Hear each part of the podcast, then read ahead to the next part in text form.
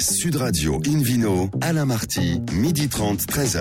Bonjour à toutes et à tous, ravi de vous retrouver en ce beau dimanche midi. Notre émission est en public et délocalisée. Nous sommes au restaurant Paravin Nicolas à Paris, au cœur de la capitale, au 31 Place de la Madeleine. Je rappelle que vous écoutez Invino Sud Radio dans la capitale, justement sur 99.9.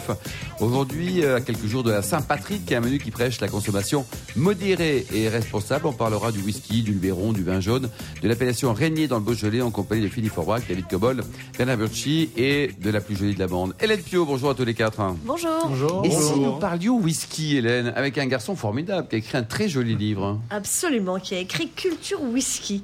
Il s'agit de Patrick Mahé, qu'on est très content d'accueillir dans l'émission et qu'on va entendre souvent parce que cet, cet homme-là est passionnant. Il a écrit de nombreux livres, mais c'est pour Culture Whisky qu'on l'accueille aujourd'hui. Culture Whisky, euh, vous l'avez forcément tous lu, ou presque tous.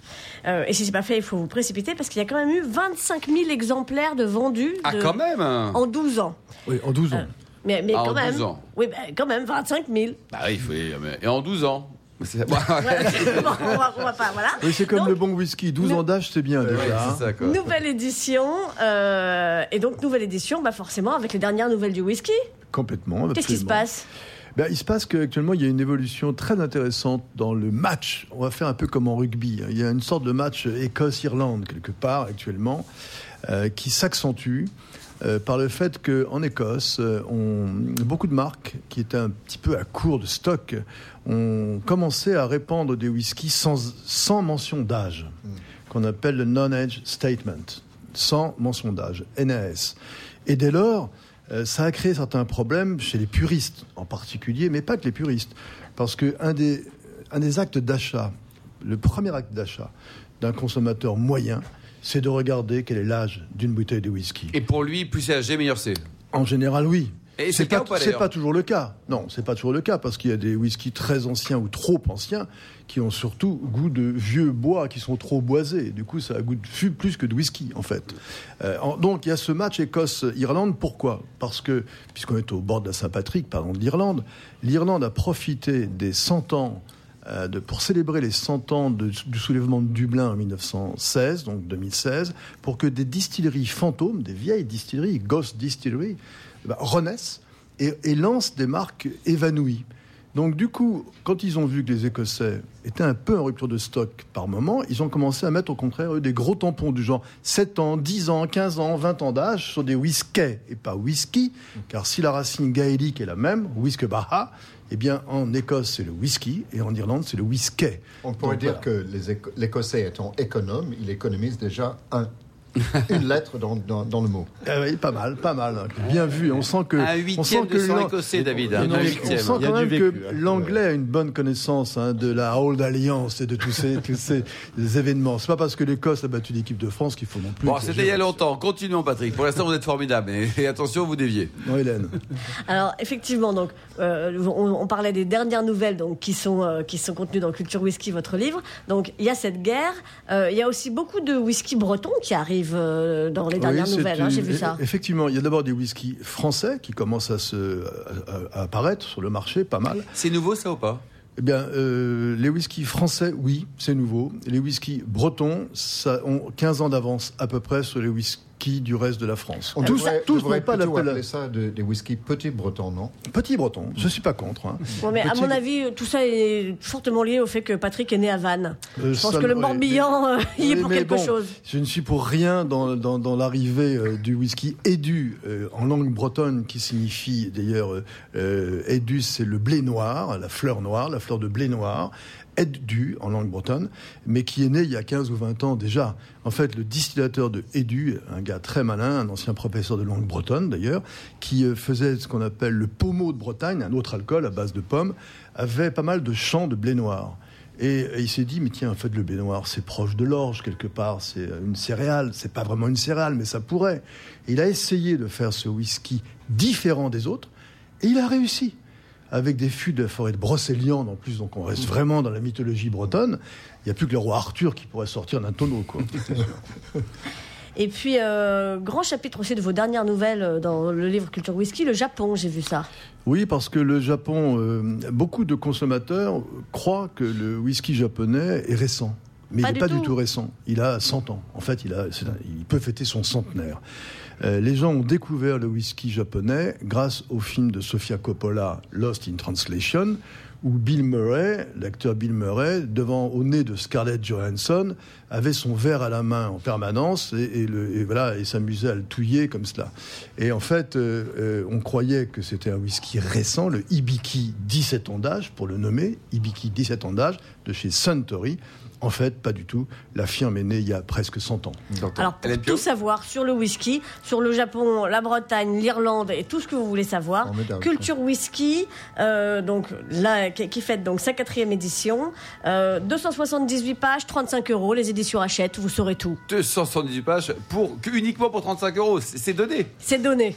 Et pour ce prix-là, vous avez Moi, les je- 100 meilleurs whiskies du monde. Je, je dois dire que je vais acheter ça parce que ça m'intéresse beaucoup. Ces histoires sont fascinantes. Même si je ne suis pas un amateur de whisky, je pense que je vais apprendre Vous êtes beaucoup un de choses. garçon là-dedans. ouvert, mon cher David. Et vous. Philippe Aubrac Moi, j'adore, j'adore le whisky, j'adore ce livre que, que, que j'ai dans quelques éditions d'ailleurs. Et c'est pas qu'un guide, c'est aussi un beau livre. C'est un beau livre, illustré. Bernard C'est vous aimez le, intéressant vous de le aimez lire, le whisky J'aime beaucoup le whisky. D'ailleurs, je suis fasciné qu'on parte avec une, une eau de vie relativement banale, la manière dont elle se transfigure dans le temps, quand même, Ouais, c'est extraordinaire. Ouais. Et Philippe Forbrac a raison, on n'a pas cité les très belles photos David de David Lefranc.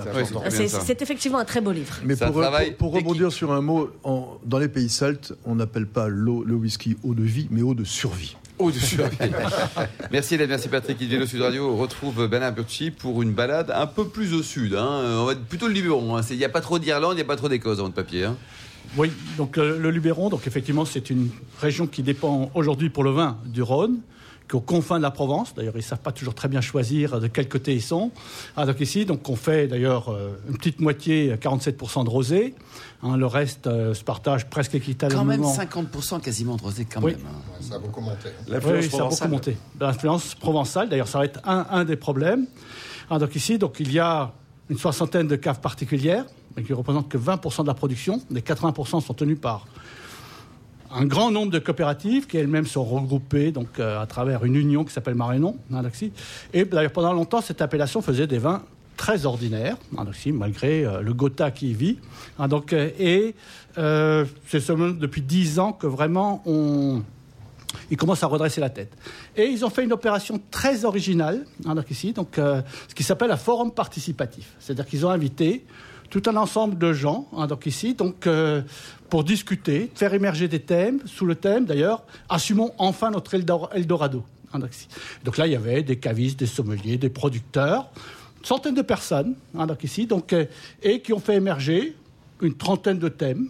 Ici, donc, que chaque fois, donc, il y a des groupes qui se sont réunis pour discuter de ces thèmes. donc ici, donc, euh, faire un compte-rendu d'ailleurs. Et puis, euh, après ça, évidemment, il a fallu aller vers une phase de convergence. Hein, donc, euh, Il y avait combien de participants une cent- plus d'une centaine. D'accord. Il fallait Ah, mettre d'accord 100 personnes. voilà, il fallait mettre d'accord, sachant que la parole est libre. hein, donc, Et c'était justement pour qu'elle puisse s'exprimer, ce qui était d'ailleurs très intéressant. Ensuite, il fallait donner des priorités. hein, donc, il a fini par définir cette priorité. Donc, tout le monde avait ensuite trois pastilles. Hein, donc ici, on a d'abord recollé les différents thèmes dans les différentes priorités. hein, donc ici, et puis euh, chacun collait trois pastilles sur les thèmes qu'il voulait. hein, donc ici. et à la fin, bah, émerge. donc ici, bon, d'abord la priorité numéro un. Ah, c'est laquelle ici, là, bah, là, je vous le demande. Donc ici, bah, forger une identité. Ouais. Alors, comme ils étaient toujours entre le Rhône et la Provence, hein, donc ici, bah, Provence quand il s'agit de rosé, d'huile d'olive, parce que l'huile d'olive se vend mieux quand elle s'appelle Provence, vin, hein, parce que le Rhône était à l'époque plus porteur. Évidemment, ils sont entre deux chaises. hein, donc ici, donc, on comprend qu'il y a un vrai problème d'identité hein, euh, dans cette appellation eux-mêmes, sachant que, par exemple, euh, quand vous faites de l'eau de vie, c'est de l'eau de vie de Provence, mais quand vous faites du vin, il y a du Rhône. donc c'est quand même euh, intéressant. Donc, donc là, donc c'était donc en fait définir une identité de l'appellation, ce qui émergeait massivement. D'autre part, l'appellation elle-même euh, est coupée par un massif montagneux. Donc ici, qui fait quand même un peu plus de 1100 mètres. Et donc il y a d'ailleurs les gens du Nord et les gens du Sud. hein. donc, et les deux vins d'ailleurs se ressemblent pas. Les gens du Nord sont beaucoup plus frais et les vins du Sud, euh, bah, hein, donc ici, ils ressemblent plus à la Provence. hein. donc, il y a donc la, deuxième, donc ici, c'est augmenter la notoriété de l'appellation, ce qui est à mon avis une conséquence directe d'ailleurs du premier. Donc ici, il s'estime effectivement mal aimé, que vous n'en parliez pas assez, que vous les dégustez pas, que personne ne vient, qu'il ne voit jamais la presse, qu'il ne voit jamais les consommateurs. Troisième de la faute des journalistes Non, tout le temps. Ils voient des people dans le Luberon. Voilà. euh, on Oui, mais les people, vin, que- eux, ils l'emmènent pas à Paris pour, ou ailleurs pour le faire déguster. Non mais attends, ils, sont ridicules, on est tous pourris, il faut qu'ils nous payent. Voilà. C'est ça. Voilà. Ils payent pas assez cher, Non, dites-leur. Une bonne campagne de pub sur Sud Radio, ça va il faut peut-être que la presse leur explique les codes de fonctionnement que j'ignorais d'ailleurs, mais bon. L'Académie du vin pourri, quand même. Vous étiez bien première, Bernard. Attention. ouais.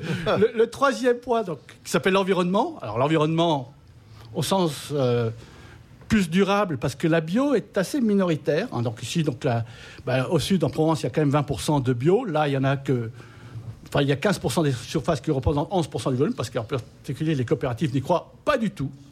En revanche, les 20%, donc euh, là, la moitié, une petite moitié des domaines sont déjà certifiés, et clairement, ils vont devenir majoritaires. Et donc là, on sent déjà, évidemment, une petite pomme de discorde hein, donc, en- en- entre les deux. Alors, la valorisation de la production, c'est à double tranchant, parce qu'on n'a pas parlé de prix, hein, donc ici, mais quand même, beaucoup de ces vins valent 5 euros, 10 euros. hein, donc ici, même les domaines célèbres ont du mal à dépasser la tranche donc, euh, de, de 12 euros.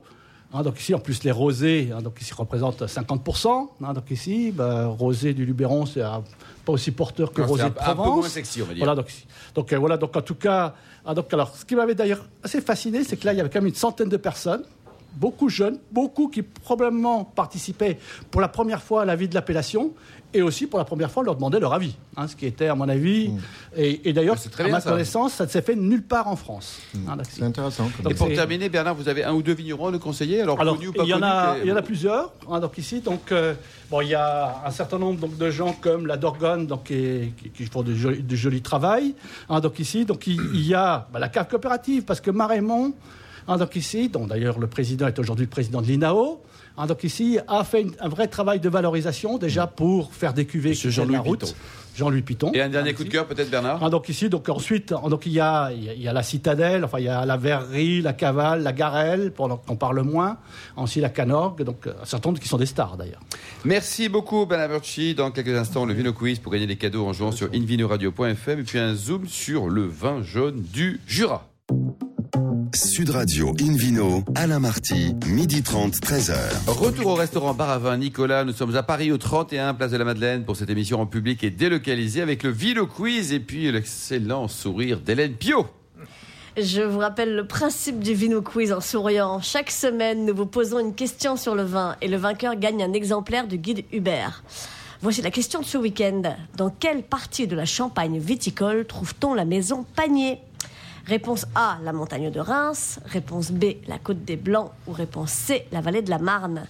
Pour répondre et gagner un exemplaire du guide Hubert, rendez-vous toute la semaine sur le site invinoradio.fm, rubrique Vino Quiz, et le gagnant sera tiré au sort parmi les bonnes réponses. Merci beaucoup Hélène Pio. Invino Sud Radio retrouve David Cobold, le cofondateur de l'Académie de Paris, pour nous parler du, du- du vin jaune. Enfin, il y a du vin jaune, David Alors, il y a une appellation en France euh, qui s'appelle vin jaune. Euh, ça existe dans le Jura. jaune jaune ou... Eh ben, justement, je, vais- je vais y venir. Alors, pourquoi il s'appelle jaune Moi, dans mon expérience, c'est assez curieux comme nomenclature, puisque les, les jeunes vins jaunes ne sont pas très jaunes foncés, ils sont plutôt euh, de teinte un Ça peu verda- hein. verdâtre. Euh, seulement les variantes un peu plus vieux, voire plus oxydatives, qui n'ont pas nécessairement une qualité, euh, virent vers une jaune profonde. Donc, au fait, ils sont pas beaucoup plus colorés, ou ni même plus colorés du tout que n'importe quel vin blanc élevé en barrique. Non, c'est vrai. Euh, donc c'est une habitude, on les a appelés comme ça. Probablement les premiers exemplaires étaient nettement plus oxydatifs que les, nouveaux.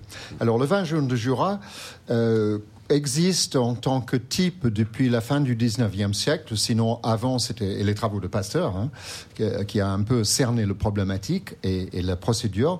Avant c'était plutôt un accident. Euh, on peut imaginer que c'était découvert par hasard parce qu'un vigneron qui était parti à la chasse a oublié d'ouiller sa barrique et le vin euh, baissant de niveau. Quand il est revenu, il a dit c'est foutu, c'est foutu. Et puis il a goûté, il dit non, mais c'est intéressant C'est quand si même. ouais. C'est pas si mal. Et puis il a observé qu'il y avait une espèce de, de, de- Il a de observé film, dans- de voile sur la surface et que c'était ça. On a découvert euh, que c'est ça qui protégeait contre une oxydation euh, excessive. Alors, le vignoble du Jura, il faut quand même le situer, c'est c'est tout petit. C'est 0,2% de la production des vins en France. Et le vin jaune ne représente que 4% de ces 0,2%. Donc c'est tout petit.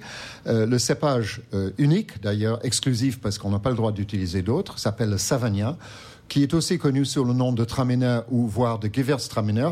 euh, les trois ont exactement la même génétique, c'est juste des variantes, des adaptations locales du même cépage, qui est plutôt un cépage très ancien. Il est reconnu dans le Jura depuis le XVIe siècle au moins, et voire plus anciennement dans le centre de- d'Europe. Euh, ce Savagnin est planté à la hauteur de 450 hectares en totalité dans le Jura, euh, mais tout n'est pas destiné à du vin jaune, parce qu'on fait aussi des vins blancs classiques avec le Savagnin. Alors, le vin jaune, donc j'ai expliqué les vins de voile. Euh, la technique est de d'entonner les barriques, on fermente le vin normalement. Euh, on fait un vin sec qui titre plutôt euh, 13 degrés à peu près, un 13 et demi, ça dépend. Euh, Le Savagnin étant un cépage très résistant, donc même dans un climat plutôt frais et humide comme le Jura, euh, ça permet de rester sur la vigne assez longtemps parce que ça a une peau assez épaisse, ça tient bien, euh, ça tombe pas par terre euh, sous la flotte et, et du coup on peut le, le cueillir plus tard. Donc on le cueille à bonne maturité. Mais c'est un cépage qui contient naturellement une forte acidité, ce qui compense ce, ce volume de Donc on produit un vin sec mais plutôt alcoolisé. Ensuite on l'entonne et euh, après c'est au choix. Soit on laisse s'évaporer un peu et on espère que la voile se forme, soit euh, on ne remplit pas complètement dès le départ. Donc chaque vigneron fait ce qu'il faut à ce niveau-là. Euh, les, les levures qui sont toujours de la famille de Saccharomyces euh, cerevisiae sont présentes dans le chai pour ceux qui ont fait du vin jaune régulièrement depuis longtemps. Et donc il y a rarement des problèmes d'installation de, la voile. Mais on peut aussi décider d'ensemencer si on a un grand volume à faire et euh, il y a des risques euh, que ça vire ou avec des bactéries acétiques ou euh, des Brettanomyces dans, la barrique. On peut ensemencer avec des levures sélectionnées. Tout est possible. Ensuite, le vieillissement, c'est 5 ans minimum dans la barrique. Ça va, cette procédure d'évaporation va aussi concentrer un tout petit peu l'alcool. Donc le vin fini va toujours être sec, mais va titrer entre 14,5 et 15, 15 degrés d'alcool pour les, les vins, en tout cas les vins jeunes que j'ai goûtés récemment, issus du millésime 2010 ou 2011. Euh, ces vins ne peuvent pas être vendus avant le mois de janvier, euh, sept ans après la récolte, le début de la septième année après la récolte, mais le vigneron peut décider de garder plus longtemps. Il Et peut combien ça coûte aussi. une bonne bouteille, David? Parce Alors- que porter alors, les les vins prix. 7 ans, ça coûte cher. Alors, ça coûte cher. Et du coup, le vin jaune euh, n'est pas bon marché. Le- le- les prix sur le marché en France sont entre 30 et 50 euros.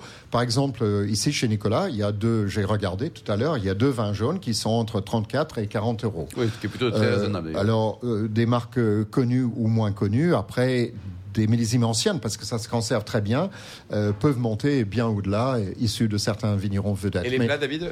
Alors les plats, On évidemment, le, hier, mais- le grand classique, c'est le fromage local, le comté, et ça, ça va magnifiquement bien. Si vous faites votre poulet avec une sauce au vin jaune, le cuisez dans du vin jaune, ça va très bien aussi, avec les Maurice et les grands classiques. Euh, Peut-être avec des plats un peu de curry, parce que les goûts sont un peu de curry, un peu d'épices, un peu de cumin. Euh, Ça peut fonctionner. Euh, pas trop d'épices quand même. Euh, bon, c'est un vin, euh, je rappelle quand même, c'est un vin dont, le, dont très peu de gens aiment spontanément Oui, les ça. goûts. Sauf les Anglais, parce qu'ils sont habitués avec CRS, avec le sauf CRS. les Jurassiens. Merci, David c'est- un vin, c'est un vin très intéressant parce qu'avec une personnalité folle, Oui. c'est un vin qu'il faut. C'est vraiment un vin d'amateur. Le sommelier, par exemple, a un vrai rôle à jouer pour, pour, pour proposer ces vins-là. Parce que si, on, si les gens le goûtent en ouvrant la bouteille, Ah, ils partent en courant, ils, le vident Ouais. dans le l'évier. Ah. Moi, la première fois que j'ai goûté, Ils considèrent qu'il y a un défaut. Ah, un problème, je me suis dit, il y a un problème dans ce vin, il n'est pas bon, voilà, je vais goûter autre chose.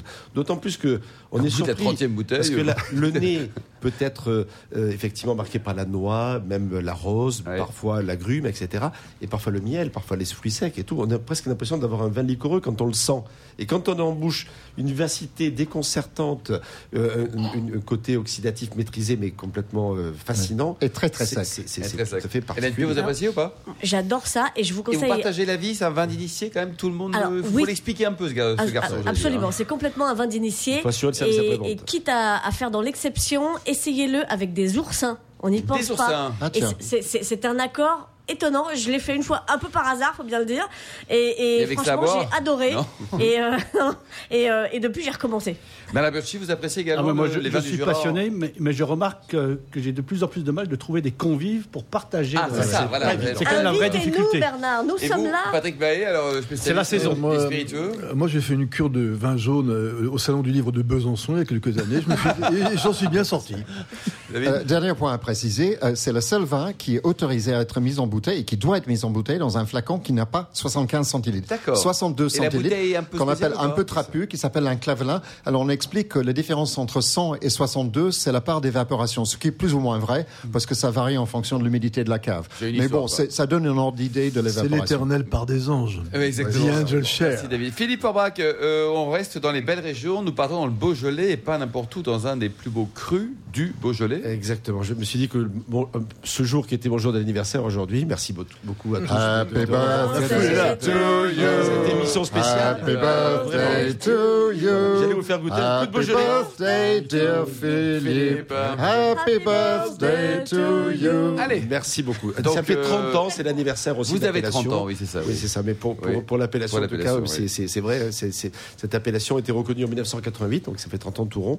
Euh, elle est produite sur, la, sur une commune qui s'appelle Régnier-du-Ret, donc c'est une commune double, à la fois double nom, mais en même temps double clocher, parce qu'il y a une église avec deux clochers. Elle est tout à fait caractéristique. Elle est située en plein cœur du Beaujolais, au nord du Montbrouy, au sud de l'appellation Morgon, dans un très bel écrin. Et derrière le Beaujolais, C'est très beau. région, Mais hein. oui, c'est magnifique. Si vous allez vous balader à pied, en vélo, en, en deltaplane, enfin ce que vous voulez, vous pouvez survoler le Beaujolais. C'est vraiment très beau. Ces arènes granitiques euh, qui prennent des reflets Et puis ils fantastiques. sont sympas, les, les gens du Beaujolais. Ah ben, les- ils sont accueillants, ils sont sympas. Absolument. Exactement. Je constate que Philippe va très très vite en vélo parce qu'il arrive à survoler le Beaujolais en vélo. Oui, mais là, là, j'étais passé plutôt au deltaplane. mais- voilà. Ah, mais le, en tout cas, de Régnier, ça, ça dope Oui, un peu. Quoi, hein. Exactement. Non, c'est, c'est- d'abord, c'est, c'est joli.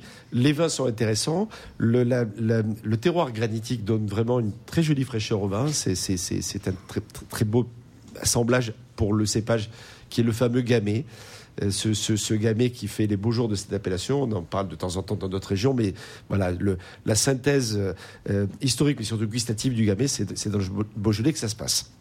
Donc c'est une appellation récente. Pendant très longtemps, moi quand j'ai fait mes études il y a un certain nombre d'années, on parlait de 9 crus du Beaujolais, puis tout d'un coup il y a eu le dixième qui est arrivé, il y a déjà 30 ans, hein, donc c'est pas, il y a prescription. Mais néanmoins, Il y en a combien de crus aujourd'hui du Beaujolais? il y en a 10 donc Dix. maintenant, Dix. parce que le dernier est né. Alors sur la commune du Régnier-du-Ret, mais ils ont dit que c'était Régnier tout court. On va pas rajouter. C'est plutôt royal comme voilà. euh, appellation. Exactement, tout à fait. Et d'a- d'ailleurs, c'était une, une voie royale, puisque c'était une voie qui partait euh, de, de la région lyonnaise et qui passait par ce secteur-là pour aller dans la Loire et ensuite monter jusqu'à Paris. Ce qui a fait que pendant très longtemps, finalement, les vins de cette, cette région, et Beaujolais d'une façon générale et Réunion en particulier, se sont extrêmement bien vendus. Donc, euh, ce, qui- ce que j'aime beaucoup, c'est le fruité du gamay. Et vraiment sur cette appellation-là. Euh, et en même temps, on a une certaine finesse de, structure tout en ayant la, finesse n'empêche pas, la garde et la possibilité d'avoir des vins de bonne constitution. Et dans ce cas-là, on a vraiment les deux. Donc, ce sont des vins euh, accessibles en goût, vous l'avez compris, accessibles en prix aussi, parce que finalement, c'est l'appellation la moins connue du cru du Beaujolais. Donc, quelque part, elle souffre un petit peu de la, voilà, de, de la comparaison peut-être aussi avec les au, autres. au niveau du prix euh, vers, Par exemple, euh, les Moulin à bouteille. Vent sont les stars. Euh, Saint-Amour, euh, surtout euh, dans, dans, Mais oui, dans oui, ces il y a- périodes-là. il y a une dizaine de jours, on en a beaucoup Exactement, parlé. on en a beaucoup vendu le 14 février dernier. Mais euh, voilà, le Ch- Chenard a une certaine notoriété. Donc ça Euh, vaut. Mais vous ça- demandez le ça prix. vaut en- en une, une dizaine d'euros à peu près. Une dizaine d'euros. C'est rien Et- du tout. Bah, c'est, c'est- en tout C'est- cas, c'est accessible. 10 euros, C'est mais sous. Oui, mais, mais pour, pour des vins qui sont vraiment aussi joyeux, aussi conviviaux et puis aussi bien faits, parce que c'est- c'est c'est pas juste euh, la fête le Beaujolais, il y a vraiment du vin. Exactement. C'est pas très cher. Exactement. Le- le- le- le- la structure granitique permet d'avoir des vins qui sont très colorés au départ, avec ce côté un peu violacé, un peu cerise. Les arômes de, de, de, de- voilà, de, de fruits, euh, la framboise notamment, le cassis, la cerise de nouveau, sont, sont, sont très présents. Quelques Et vignerons en peut-être, bouche, ce sont des vins gourmands, comme, comme- comme on les aime, et super avec pratiquement toutes sortes de nourriture. On parle toujours des cochonnats, etc. Mais si vous, une viande rôtie, ça marche bien. Poisson, euh, euh, voilà, avec un peu de caractère, c'est génial. Sur des fromages, on se pose toujours des questions. euh, finalement, quand on ne sait pas Ouais, le, le compromis si on fait vraiment un grand quoi. rouge ou un blanc de caractère, un Beaujolais, finalement, ça fonctionne. Quelques vignerons, oui, Stéphane Gardette, Jean-Marc Burgot, Raphaël Chopin, c'est quand même juste extraordinaire, deux, deux- deux- deux- deux noms magiques associés. Et puis Dominique Piron, petit coup de cœur pour le domaine de la Croix-Penay, qui est effectivement un grand vigneron de Morgon, mais qui, avec ses associés, ont, ont créé ce domaine sur l'appellation Régnier, et qui est vraiment un, un très très joli domaine, coup de cœur. Température de service euh, pour un rouge à peu près? Franchement, euh, si on le boit du 14. poisson euh, en 12. casse-croûte entre deux, on le boit autour de 14. Et puis, si on a la patience d'attendre un peu et d'avoir un joli millésime, 16 à 18 degrés est parfait. Merci beaucoup, Philippe Orbach. Merci à tous. Merci à tous les cinq. Fin de ce numéro dominical d'Invino Sud Radio. Pour en savoir plus, rendez-vous sur le site euh, sudradio.fr ou invinoradio.fm. Exceptionnellement, la semaine prochaine, pas d'émission le samedi à 12h30, mais on va se retrouver le dimanche 4 mars de 12h à 13h en direct du Salon de l'Agriculture. D'ici là, excellent déjeuner. Restez à l'écoute de Sud Radio et surtout, n'oubliez jamais, respecter la plus grande des modérations.